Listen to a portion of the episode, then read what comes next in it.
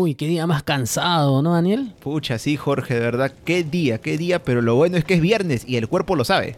El- es viernes, pero igual mañana hay que trabajar. Aquí en el Tahuantinsuyo también se trabaja sábado. Bueno, mediodía Así nomás, que- mediodía. No, no, no. Sí, pues, pero bueno, ¿qué te parece si tomamos un refresquito mientras, mientras vamos conversando? ¿Qué tal te ha ido hoy día en el trabajo? A ver si ah, es que está ya, bien, está bien. si es que ya eres amauta o todavía no. No, no, Eh, no. Señor, señor, sí, ¿En qué por favor, una, una. No, lo que pasa es que el dispositivo que tenemos eh, nos, nos traduce todo el quechua. Ah, No, no, qué espérate. bacán. Sí, sí, sí, sí, tienes razón. Sí, sí, sí, sí, sí. Señor, eh, sí, por favor, una chicha, una chicha morada. ¿Morada? ¿No? ¿No hay? No, no, ¿cómo le vas a pedir chicha morada? Eso todavía no existe, creo. Lo que se bebe acá es la chicha, pero de jora, que es hecha de maíz, Ah. claro, y es la bebida típica de este, de esta época del Ah, sí, tiempo, del tienes razón, Tahuantinsuyo, tienes sí. razón, Tienes razón. Señor, una ronda de chicha de jora. Gracias. Ahí está. Muy bien. ¿Y qué tal? ¿Qué tal? ¿Cómo te ha ido en el hoy día?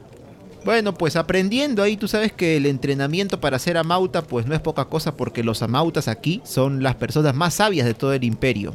Y bueno, yo estoy Mm. empezando en realidad recién. Tengo algo por ahí, algunas cositas que sé, pero todavía estoy empezando, estoy aprendiendo aún. Ah, estás como auxiliar de la mauta entonces. ahí Claro. aprendiendo poquito a poquito. Claro, este, todavía estoy como auxiliar en este caso. Eh, pero sí, muy interesante todo lo que puedo ver allí y Mm. cómo podemos enterarnos de cómo es que se llevaba la educación en esta época, en el Tahuantinsuyo. Oye, ¿y aquí cómo es? ¿Aquí todas las personas van a los colegios? Porque, mira, yo estuve, eh, tú sabes pues que ahora yo estoy realizando visitas así de incógnito Claro, en, por, en todo el por tu trabajo, Tahuantinsuyo. claro, sí, sí, sí. Y de hecho que, que he visto que en realidad los chicos así en edad escolar no están en el colegio, no están realizando trabajos en el campo. Es que a diferencia de nuestro tiempo, Jorge, aquí no todos los niños van al colegio o al Yachayhuasi, que es el colegio donde van los hombres, y el Agyahuasi, que es donde van las mujeres, pero no todos van allí. En realidad, la mayoría de ellos, como dices, se quedan en casa o en el campo, van aprendiendo las labores propias de ambos sitios, sus padres les enseñan y sus padres son los encargados de darles educación. Pero al Yachayhuasi y al Agyahuasi, quienes van? Solamente los nobles, o sea, los hijos de los nobles, los hijos de los curacas en algunos casos, en el caso del Agyahuasi, las chicas que de repente en un futuro van a, van a convertirse en vírgenes del sol o incluso en concubinas de los incas. O sea, no todos van a estas escuelas. Lo que sí es cierto es que Mm. todos empiezan en una edad mm, tal vez no tan temprana como la que nosotros vemos en nuestra época, ¿no? Ahí en el siglo XXI, sino que empiezan a los 12 años y tienen 4 los años, 12 años. Sí, cuatro años para educarse.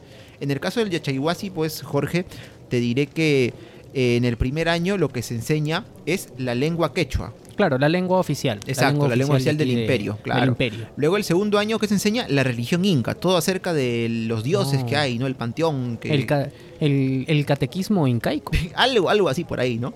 Luego el tercer año que viene, un tema muy interesante, la interpretación de los quipus, esas, esas pitas no anudadas este, con hilos que uno va tratando de, con el que va tratando de leer en, este, o en todo caso contar algunas cosas.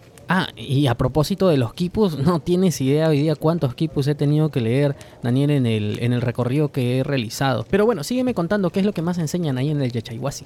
Bueno, nos quedamos que en el tercer año se enseñaba la interpretación de los quipus. En el cuarto año lo que se enseña es la historia del imperio, de los incas, todas las leyendas, todo lo que hay. Y además se recibe pues durante todo ese tiempo entrenamiento físico, entrenamiento, ejercicios de ese tipo, para finalmente venir en la graduación, eh, llamada el huarachicui, que La es una, graduación. claro, una, una ceremonia muy importante. Lo- fiesta de promoción. No, bueno, en este caso lo que hay son pruebas, pruebas físicas, pruebas de conocimiento, que cuando se logran pasar, los chicos pues que más o menos ya tienen 16 años durante esta época y están listos para asumir un trabajo, sea en la rama de lo que es religión, sea en- como militares o cualquiera de esas cosas. Así que finaliza la época de la educación de los muchachos acá en, lo- en la época de los incas. Ah, entiendo. Entonces al final todos se preparan para, para el famoso Huarachico. Claro, pues, uy, mira, nos trajeron ya nuestra chicha de jora. Gracias, gracias. Por fin. Por fin, ya. no, no, que no te escuche el mesero. Eh, Jorge, ¿y qué tal te fue a ti? ¿Por dónde has estado? Ah, bueno, uh, he hecho un recorrido súper interesante. ¿Ah, sí? Desafortunadamente no te puedo contar. ¿Por qué? ¿Por qué no vas a contar si ¿Por soy qué? tu Por- amigo? ¿Qué cosa? Sí, pero por muy amigos que seamos, la labor del Tucuy es una labor confidencial. Ah, ¿Qué quiere decir esto? Que los Tucuy nos encargamos de realizar un viaje por distintas partes del imperio para observar de manera oculta cómo es que las autoridades locales en cada una de estas regiones están realizando su trabajo, su labor, cómo están organizándose, eh, el tema de la contabilidad, el tema de los excedentes de los productos y, y el tema de la- del reparto de tierras. Y cuando nosotros vemos que algo está pasando mal, inmediatamente eh, mostramos nuestras credenciales que nos ha dado los incas, que no es una credencial así tipo una tarjeta, no, una, una- No, un no es tu, tu ¿no? no es, no. No es mi fotocheck, ¿no? Eh, en realidad es el hilo de la mascaipacha que otorga el Inca y que de esa manera podemos identificarnos. Y es ahí cuando el Tucuy una vez que se identifican las poblaciones, tiene la capacidad de tomar decisiones y de manifestar qué es lo que se está haciendo bien, qué es lo que se está haciendo mal. Incluso existe capacidad de imponer nuevos impuestos, de administrar Mm. justicia, Ah. de administrar un, un- un mejor repartimiento de tierras y todo lo que sea necesario. Y a la única persona que se le rinde cuentas de todo el trabajo que se viene realizando es al Inca. Y lo mejor de todo es que se puede realizar este trabajo gracias a la excelente red de caminos que existe en este tiempo. Tú sabes pues que venimos del siglo XXI y tenemos problemas de tráfico, Uy, ni- ni que lo pues, digas. problemas de, Acá estamos felices porque no hay carros. Aquí, eh, a- aparte de que no hay carros, en realidad eh, los caminos en todo el imperio es una cosa sensacional. Porque afortunadamente podemos utilizar el Capañán, el Capañán en todo su esplendor. Imagínate que solamente el camino principal del Capañán tiene aproximadamente 5.200 kilómetros de longitud. Y si le sumamos al camino principal con todos los caminos anexos, supera los 30.000 kilómetros de longitud. Paso, eso es bastante. Es, es- es inmenso. ¿Y qué es lo que comunica el Capañán? Lo comunica todo. Todos los caminos conducen al Cusco. De alguna Sí. forma están conectados al Bueno, Cusco. es la capital, Te cuento. estamos en la capital, pues. Te cuento que el camino principal inicia en Quito, lo que en nuestro tiempo es el Ecuador, Claro. hasta lo que en nuestro tiempo es Argentina, en la ciudad de Tucumán. Pero a su vez existe un camino de la costa que también une grandes extensiones de territorios, casi casi como una panamericana, ¿no? Mm, Como una claro. panamericana sur, panamericana norte, pero, pero de los incas. Y que va por la sierra, me parece, ¿no? Es que, claro, hay un camino de la costa, hay un camino de la sierra y luego hay caminos transversales que pueden comunicar la costa con la sierra y con la selva y además hay puentes, hay orollas y hay distintas formas de poder comunicarse rapidísimamente en todo el imperio. Así que gracias a eso eh, he podido desplazarme rápido. Yo estaba un poquito lejos, ¿ah? pero mira, tan buenos son los caminos que he llegado a tiempo para, para la hora de la chicha de Jora. No, claro, sí, he escuchado por ahí que gracias al Capañán, por ejemplo, los chasquis, que son los que están entrenados para llevar mensajes, ¿no? A través de esta red de caminos, son resistentes, ágiles, pero también el camino los ayuda. Pueden traer mensajes, por ejemplo, de Pachacamac, lo que hoy es Lima, hasta el Cusco en 10 días nada más, lo cual en esta época, pues, es muy poco tiempo. Oye, y me han contado que el domingo toca Minca. ¿Es cierto? Bueno, sí, Jorge, sí, eso también me han dicho a mí, pero no es Minca el centro comercial del Callao de la Avenida Argentina, no. Nos referimos a qué? A la faena comunal, porque aquí, Jorge, en el Tahuantinsuyo se trabaja duro y se trabaja mucho también. Y bueno, acá hay diferentes tipos de trabajo, en realidad, más allá de lo que estamos haciendo tú y yo, ¿no? O sea, el de que tú eres el tucuy y yo estoy aprendiendo a hacer amauta. También hay trabajos que van más ligados a la comunidad, a la sociedad. Y los principales, pues, son el AINI.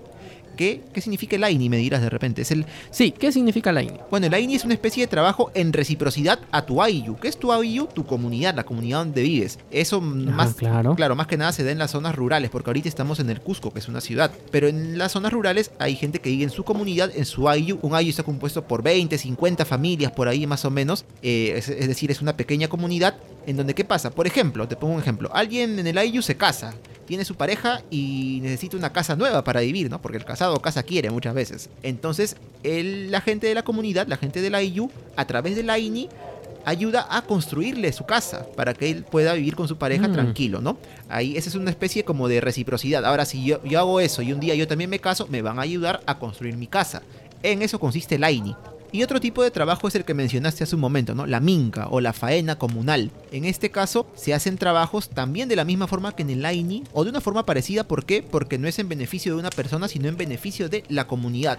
Por ejemplo, Jorge, en mi caso, eh, la minca que toca pues este fin de semana sobre qué es para poder construir un muro, ¿no? Un muro que pueda ayudar cuando venga la época de lluvias y crecida del río y no pase pues el agua. Todos los, Claro. los miembros, claro, del AIU, de la comunidad, nos organizamos para poder construir este muro, ¿no? O sea, todos juntos trabajamos en beneficio de nuestra comunidad. Ah, y el tercer tipo de trabajo es la mitad, ¿verdad? Claro, la mitad. Que más es un trabajo ligado a que eh, es una especie como de pago de tributo a través del trabajo, porque a través de la mita quienes participan en ella se encargan de la construcción de qué? De caminos, de puentes, estos pues que conforman el Capacñán, por ejemplo, o también de otro tipo de edificios, como por ejemplo edificios administrativos o también templos, es a través de la mita que se paga una especie de tributo como trabajando. En eso consiste la mita. Ese es los tipos de trabajo que encontramos acá, Jorge, estos tres tipos de, de chamba, el Aini, la Minca y la Mita en el Tahuantinsuyo. Claro, aquí el trabajo se fundamenta en la reciprocidad. Y este tipo de trabajos son posibles porque existe una organización política que funciona muy bien. En primer lugar, tenemos al Zapa Inca, que es el, el- el emperador, por decir así, es el, el mandamás, el Inca, el rey. Claro, en esta época estamos en la época del Inca Tupac Yupanqui, por ejemplo. Así es, así que tenemos al Zapa Inca, que tú sabes que cuando inicia su gobierno se ciñe la masca y pacha, que es el símbolo de poder que lo legitima como Inca. Luego tenemos al Lauki, que es casi casi como un príncipe heredero, es decir, el que a la claro. muerte del Zapa Inca se va a convertir en Zapa Inca también. Pero ¿cuál es la diferencia? Que aquí el Lauki también cumple labores administrativas. Es decir, desde el momento en el que ya se ha decidido que él va a ser el sucesor, ya va cumpliendo algunas labores que lo van forjando como futuro líder del Tahuantinsuyo. Luego viene lo que denominaríamos una especie de consejo imperial. Tú sabes pues que el Tahuantinsuyo está dividido en cuatro suyos. ¿Te acuerdas cuáles son los cuatro Claro, que sí. suyos? Claro, por supuesto. Al norte, el Chinchaysuyo. Muy bien. Al sur, el Coyasuyo. Al este, o sea, para el lado de la selva más o menos, el Antisuyo. Y al oeste, una pequeña porción de territorio, el Contisuyo. Claro, y cada uno de estos suyos tenía su apocuna. ¿Quién es ¿Qué el es apocuna? Bueno, es el gobernador de cada uno de los suyos. Y la reunión Ah, de ya. los cuatro gobernadores conformaba una especie de consejo imperial que se llamaba el Tahuantinsuyo Kamachig Apocuna. Ujú. Luego de ello venía el Tukuyricuy, que es el papel que, que- que estoy cumpliendo, espero estar cumpliendo bien. Tú sabes que he entrado en una plaza provisional, pues no espero que me, espero que me vaya bien. y como ya te comenté, el Tukuyricuy es el que todo lo ve y se encarga de fiscalizar todo lo que pasa en el Imperio Incaico. Y luego de eso, pues ya viene la administración, las administraciones locales, ¿no? A nivel de los ayllus, porque estaban los curacas, que eran los jefes del ayu en, en- tiempos de paz, estaban los sinchis, que eran los, los jefes de los ayllus, pero en tiempos de guerra, y estaban los camachicu, que era una asamblea que se realizaba en los ayllus para poder elegir a las autoridades. Y bueno, básicamente es ello como en líneas generales se organiza aquí el- la organización política. En realidad hay muchos más funcionarios que cumplen determinadas funciones, pero bueno, tú sabes que conocerlo todo a detalle toma su tiempo. Pero, y, esta organización política a su vez eh, está relacionada con la organización social, ¿no? Cómo es aquí la sociedad también en el Tahuantinsuyo. Claro, como mencionaste Jorge, pues quién es el que va a la cabeza o los que van a la cabeza, la realeza, es decir, el Inca y su familia más cercana, que es la Coya, su esposa, y también sus hijos, el Lauki y los otros príncipes que no son herederos. Luego, ¿quién sigue? La nobleza, que quiénes son las panacas reales. ¿Qué es una panaca real? De repente te preguntas. En este caso, el Inca tiene su familia, tiene su hijo el príncipe heredero y otros hijos. Estos hijos que no son príncipes herederos van a tener su propia familia y ellos van a conformar la panaca del Inca que está reinando. Por ejemplo, los hijos del Inca Tupac Yupanqui actual, de la época donde estamos, van a ser la panaca del Inca Tupac Yupanqui y así con los siguientes y también fue con los anteriores. También en esta parte de la nobleza quienes están los curacas de los territorios que el Inca ha conquistado y que ahora está bajo dominio del imperio. Y también los llamados privilegiados, que quienes son, por ejemplo, en algunos casos, guerreros que debido a su valentía, a sus estrategias, han logrado escalar tanto que les han dado un puesto ya dentro de la nobleza. Y debajo de ellos, ¿quiénes está? El pueblo, ¿no? O sea, nosotros y todos los demás que trabajan. El pueblo llano, que son las personas que viven en las ciudades, que viven en el ámbito rural, se dedican a la agricultura y otras actividades.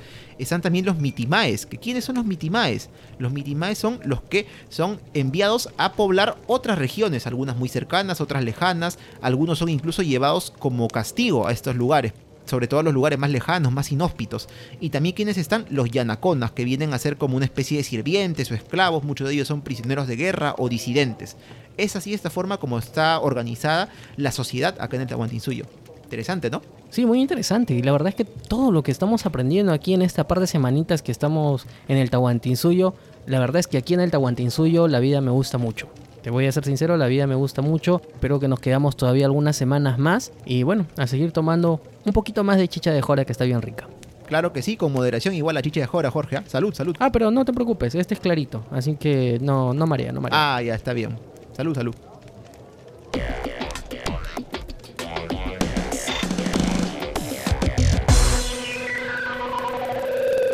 La primera actividad es explica las diferencias entre la educación actual y la educación incaica.